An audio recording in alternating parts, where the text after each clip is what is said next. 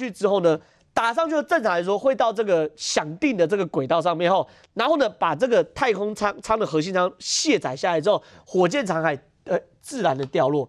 那你什么叫做想定的轨道呢？在特定的轨道、特定的位置掉落之后呢，你可以透过事先在地球上的计算，就会知道在这个高度。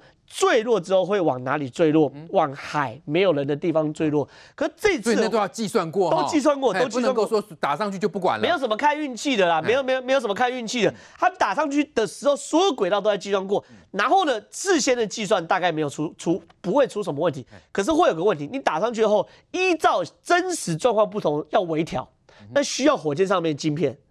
这个东西我们研判可能是这个晶片出了问题，因为你会有非常多的状况，你在地你在地表只是模拟嘛，你真实遇到上面的时候，你需要微调，你需要去依照不同的状况去调整你的航道。是，中国应该是在这个方面出错，所以导致这个长征五号的这个核心段的火箭哦，没有到达既定的轨道，没有到达既定轨道的时候，它坠落的方向跟时间就不受控制了，因为你在这个轨道，你可以计计算它怎么掉下来的嘛，你没有到既定轨道，真的是看运气哦。所以美国白宫现在是说什么？东西，美国的太空军已经在 stand by 了。哦，那这很难看哦，这很难看哦。如果它在掉下来的时候，哎，他说随时击落，随时击落。但这很难看哦，洗脸洗中国洗大哦。对，如果它掉下来不小心，哎，被击落了，哎，你中国摸摸鼻子还不能说什么，因为你是太空垃圾啊，史上最大的太空垃圾。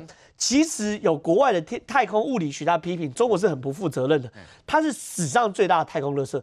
过去哦，再怎么样就是十吨，从来没有像那么大二十一吨。然后你打上去，你也不管自己有没有能力，先打再说，先把你太空舱送上去再说。然后你至于怎么掉，怎么完全不管。他说中国是非常不负责任。你要想看二十一吨，如果掉到人烟密集的地方怎么办？对呀，你掉北京怎么办？我讲难听，你有可能掉北京啊，你有可能掉上海啊，你要死多少人呐？对，所以其实中国这两边一比，你胡锡进可以再再吹牛，再一天还两天就要掉下来了。对。你掉下来之后，上面就打了 China，你要怎么处理嘛？你不可能那边你要怎么大内宣？我问你嘛。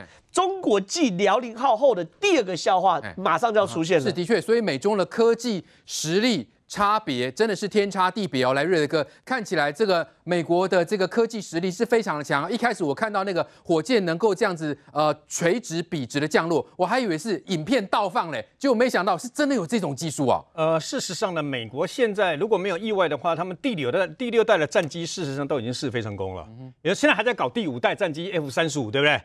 其实第六代战机都已经成功了，然后呢，他们都不断的往前。那么现在最新要试的这个呃的极音速的这个飞弹。呢，射程是在十七倍音速到二十倍之间。哇，哦，说到十五倍的大概是这个俄罗斯嘛，对不对？极音速就是非常的快这样子哦。那么那个才是真正叫做全球快递啊。美国一向在高科技的部分呢，中国一向用什么方式？用窃取，他用间谍窃取。嗯哦，最近这有呃，去年到现在很有名的就是用女色女间谍靠近。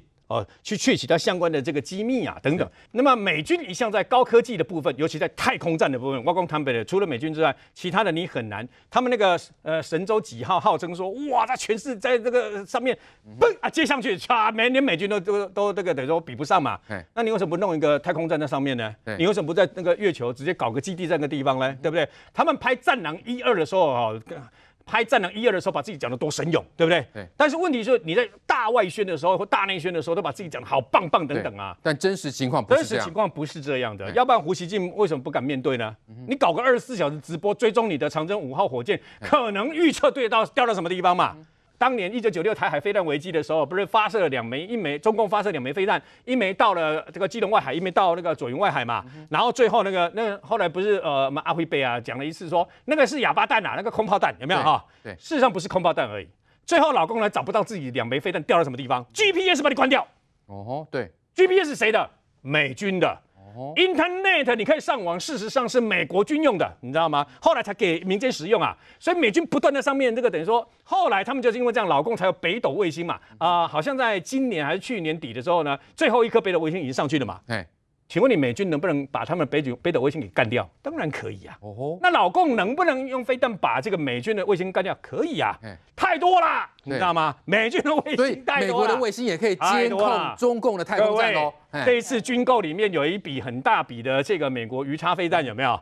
卖给台湾有些人呢，军事的这个专家跟记者说：“哎呀，花那么多钱去买我们本来就有的相关的，我们用雄二、雄三就可以了嘛，对不对？啊，为什么要买到鱼叉飞弹？你不知道的是，他所提供我们的是美军第三代军用的 GPS。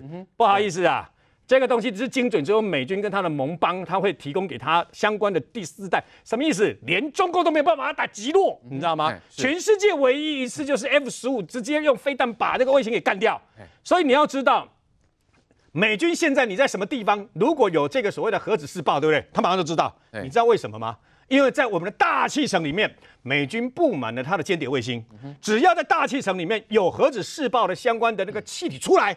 他马上就知道，他马上知道在哪里，在哪里。所以包括你以上以你的飞弹如果发射，不是长城飞弹吗？现在中共不是说，哼，我们有上万公里、一万两千公里可以打到美国本土嘛？你只要一起飞的话，事实上他也可以知道。是，那他可以知道，他也可以拦截。啊，只是说美国人不需要去冒这个险嘛？我拥有吓阻，然后拥有拦主，呃，相关的这个威力嘛。至于太空战，我讲坦白的啦。那么不管是太空站，还是这些航空母舰，还有这些相关的战斗力，中共虽然很厉害啊，相较于其他世界的国家来讲很厉害，但比起美国还落后二十年以上。对，所以这样比较起来，其实美中之间的科技差距是天差地别哦。那特别是 SpaceX 这个卫星呢，打上去到底可以发挥到什么样，可以帮助人类来吗？杰明哥，特别是这个呃卫星里面，哎，听说也有台湾的供应链在里面发挥哦。事实上，台湾有八十家供应链在里面。哇，那当然现在。比较为最知道就是我们说的像是台阳起基等等，还有包括金宝以及我们的文茂。不过我要先回应一件事情是蛮有趣的，中国呢是一翻两瞪眼嘛，就是说这个飞弹这个火箭已经失控了，他没有办法知道这个呃掉落点。可是我记得很清楚，中国不是说他们已经有量子电脑了吗？听说运算速度是 IBM 的蓝色巨人的速度好几亿倍吗？哎，那你当然就应该可以计算出来了。所以这个事情，暴露一件事情，原来中国这个实在太夸张了，又在吹牛，对，吹牛。因为当时他们在这几年就是宣布嘛，说他们现在量子的电脑这个速度已经什么在什么地方已经完成了，速度有多快，多啊多啊 G。结果呢，被美国就这么说一句话，我已经算到你那个那个距离大概是到哪里，只有必要的话呢，如果真的会到陆地的话，我会把用把它给击落。所以这件事情其实对中国来说是伤的蛮重的，因为他铺露许多的谎言。那他们其实上他们是有全程去去拍他们整个接轨的地方，原本要做大内宣，那也说他们第五次犯轨成功，第六次犯轨突然之间火箭出问题了。所以这个胡锡进讲的不一样，胡锡进说啊，那个只是火箭脱落，火箭脱落在大气层烧掉，错了。是那一颗，它的二十吨的下来，所以胡锡进也会胡说八道。不过我们要说一句话是哦，这是 Space 啊，确实让全世界看到了，就是美国的实力哦。那我们知道这次在火星上面呢，他坦白讲，已经让人们见识到说，在火星这么稀薄的空气中，依旧他们所做的直升飞机会起来。那里面有没有台湾的技术啊？据了解，里面晶片是台积电做的了。好，但我们回来看这件事情的时候呢，其实这里已经告诉一个很重要的事情。我们先说，Space 这次能够上去下来，有人说是为了这个去火星，其他一个原因是因为呃。这个 Space 要做两件事情，一件事情呢，就是我们现在呢在运输的，除了你海运之外，就是空运。它要做一件事情，叫做火星运输。意思说，你从台北设置后到纽约，可能只要半个小时就到，但是你用飞机可能要八个小时，你用海运要用更久时间。但更重要的事情是，它要无限次的，好。把所谓的低轨卫星送上外太空，我们称作为六 G 哦。那我们知道全球的卫星市场大概有多少多少规模？事实上，以目前为止呢，大概是两千七百零七亿美金哦。各位，麻烦你乘以三十，就知道这数量有多大哈。但事实上呢，归属到就是我们说的发射服务哦，就是我们说的 Space 的服务呢，其实占的比例呢非常低哦，只有百分之二。但是卫星制造呢，其实百分之五。那我们台湾大概就在这卫星制造跟卫星的接收设备。这接收设备占占两千七百零七的金额有多少呢？你算算看哦，是四十八 percent，是跟这个地面接收设备有关系。很抱歉哦，现在全台湾全世界最强的。这个地地表设备能够做的其实是台湾哈，台阳还有包括我们说的启基等等啊。那这部分呢，其实默默的前前阵子的已经涨一波。但是我要这么说哦，台阳为这件事情已经付出了将近有十年 EPS 是负的代价哦。那么今年终于发光发热了。好，那到底为什么这个六 G 这么重要？这恐怕是未来中国最大的致命伤。中国宣布哦，它在二零二五年呢就要执行所谓的。这个车子全自动化。但是我们都知道，五 G 有很大的问题，它穿它速度很快，所以它穿透力很弱。所以呢，你必须要大量布置密密麻麻的这个五 G 的这个所谓的这个，会有很多死角就对了。是的，那我要问一件事：假设这部车是在这个偏远的高速公路进行当中，它的自驾会不会完蛋？那你接到这个北斗，我跟你讲，最近中国发生一堆。就是接北斗，后来车子失控的状况真的层出不穷，还很多驾驶开了一半之后，突然进入到死胡同。哎，我不是接北斗吗？结果一进到哪里，我叫荒地哦。所以这个事情已经意味这件事情说，不但你从这个角度来看，当这个 Space 不断的这个在这个超越所谓的六 G 的这种卫星的时候，其实台湾扮演的角色是越来越吃重。好，再来关心整个国际局势的变化。法国参议院呢，昨晚一致通过，是以三百零四票对零票哦通过这个台湾参与国际组织的决议案哦，没有任何的反对票，这是极具历史意义。那法国政府呢，清楚重申支持台湾的立场。哈、那同时七大工业国集团 G7 的外交部长的会议公报也发布喽，内容是很罕见的炮轰中国哈、哦，说中国是这个霸凌者，同时呢也是支持台湾哦这个。加入呃，这个可以参与这 WHO 以及 WHL。这个美美姐怎么样看这个最新情况？现在看起来是史上对台湾最有力的一个坚强支持。法国历史上第一步啊，这一刻你会感动，没有一个人投反对票，对，三百零四票全票通过支持台湾。比利时也发生了，而当初支持我们的参议员，甚至有人热泪盈眶说，走到这一步是费了多少的心力，所以。今天是中国自己的倒行逆施，它逆世界的潮流，它逆人类的文明的价值，它危害全球，它甚至于就像是这个世界上不安宁的地球的毒瘤一般。所以世界需要台湾，台湾 can help。那在这边，这一再的就显示出来。最后，我另有一点短短的时间，我只补充一点。为什么马斯克他的特斯拉在中国遭受这样子的挫败？对，因为星链计划，星链计划我不讲它的商业价值、军事价值，我只讲一点就好了。当人类低轨卫星打上去，你的讯息可以无限制的接通。你在沙漠上，你在飞机上，你在穷乡僻壤，甚至于，特别是在中国这样的地方，有网络长城，有金盾工程控制着你的讯息流量的时候，这个低轨卫星它可以让中国人民不必再翻墙，接收世界的资讯。那我请问你，中共的政权会不会垮台？它建立在谎言。意识形态的洗脑之上，当面对自由世界大量资讯来袭的时候，人民有知的权利，人民知道的这世界真相的时候，他的造神，他的神话会不会一夕之间崩解呢？对，甚至于过去他利用洗脑，利用民族主义，利用庞大的人口来催脑呃催眠人民，嗯、来假讯息来攻击世界的时候，会不会这个世界倒转过来呢？所以这就是为什么马斯克会受到那么多中。我另眼看待的原因，其实我们看到国际间这么样的挺台湾哦，真的是非常的感动，因为过去从来没有这样子来魏婉怎么样看的情况。但是我们也特别注意到啊，当国际挺台的时候，哎，怎么国民党立委会有这种反应呢？就是这位许淑华，他说呢，我们很希望在这种这个呃军事的言论上面，尽量不要去提台湾比较好。哎，这到底是什么样的思考逻辑？为什么不要提台湾呢？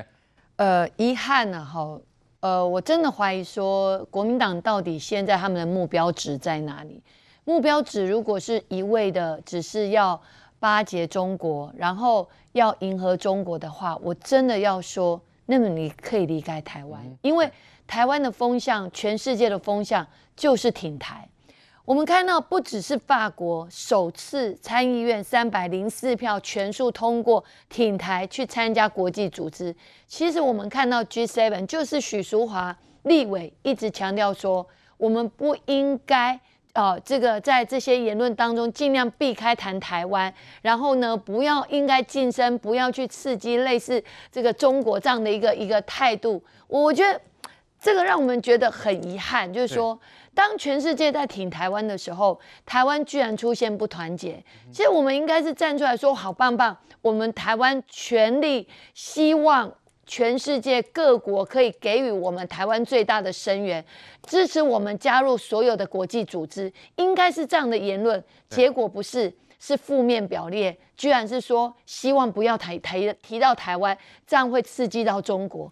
如果你害怕刺激到中国，请你离开台湾。我们不怕刺激到中国，全世界都不怕了。为什么你国民党在怕？对，这是投降主义吧？对不对？对，那就是投降。没错啊，你 G7 已经能够发出这样的一个公报，声援台湾加入所有相关的国际组织。我们也看到，当时候在四月七号，美日也做出联合声明，甚至在二月十号，加拿大的有。有台的所有的众议员也致函给外长，说要挺台加入国际组织。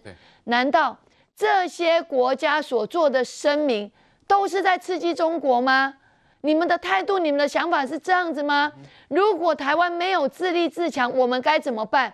没有自立自强的话，如果还有人在扯后腿，请问其他国家怎么给予台湾声援？而且不只是。加拿大、法国，甚至 G7，甚至是日本跟美国发出联合声明。其实我们看到美澳也联合挺台，加入国际组织，甚至连相关的一些国家的力量都已经加入了。因为美国现在就是在打团体战嘛，他希望结合所有他友好的一个国际联队，能够来挺台湾，让台湾的声量发挥到最大，而且直接。能够对照到台湾的民主跟中国的阿爸，这个是非常清楚的。可是，居然在国民党的立委，是我们国会的立委，居然在媒体当中去做出这样的一个说法，让人家很遗憾。我真的不知道说到底他们的想法是怎样，是他们真的看不惯台湾这么好吗？还是你认为你在？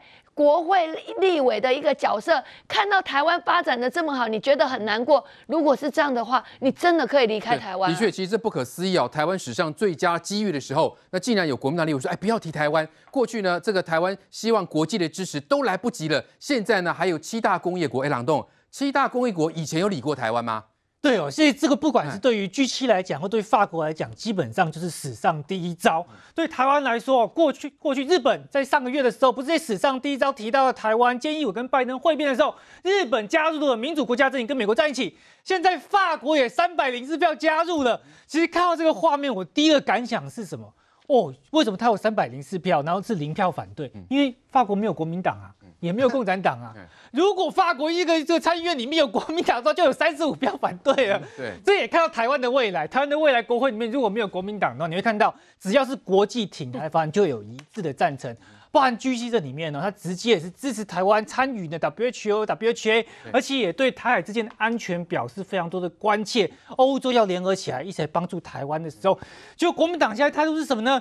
许淑华又说：“哦，这个这个其实他不只是说不要提台湾哦，他还说哦，其实各国把台湾推到火药库上面去，意思就是说希望各国不要提台湾的，不要挺台湾最好。那照国民党这种说法，他找一昧的这个亲中啊，然后呢，就中国就不打你吗？这王明明明就是一种天方夜谭哦。国民党会吐出最好的话呢，我发现就四个字，叫乐见其成。因为叶玉兰今天被问到法国这件事情，他就说他乐见其成。其实四月二十三号，国民党的这个发言人呢，国际部哦。”他们也说到是说，美国参议院那时候不是有二零二一国际战略法案吗？就国民党官方的态度是说乐见其成。那其实大家认真思考一下，这四个字什么意思？就是哦，我邻居跟我说，哦，他股票赚很多钱啊，可是我没买，我赔钱啊。那我礼貌的性跟大家讲说，我乐见其成，意思就是别人家是不关我的事啊。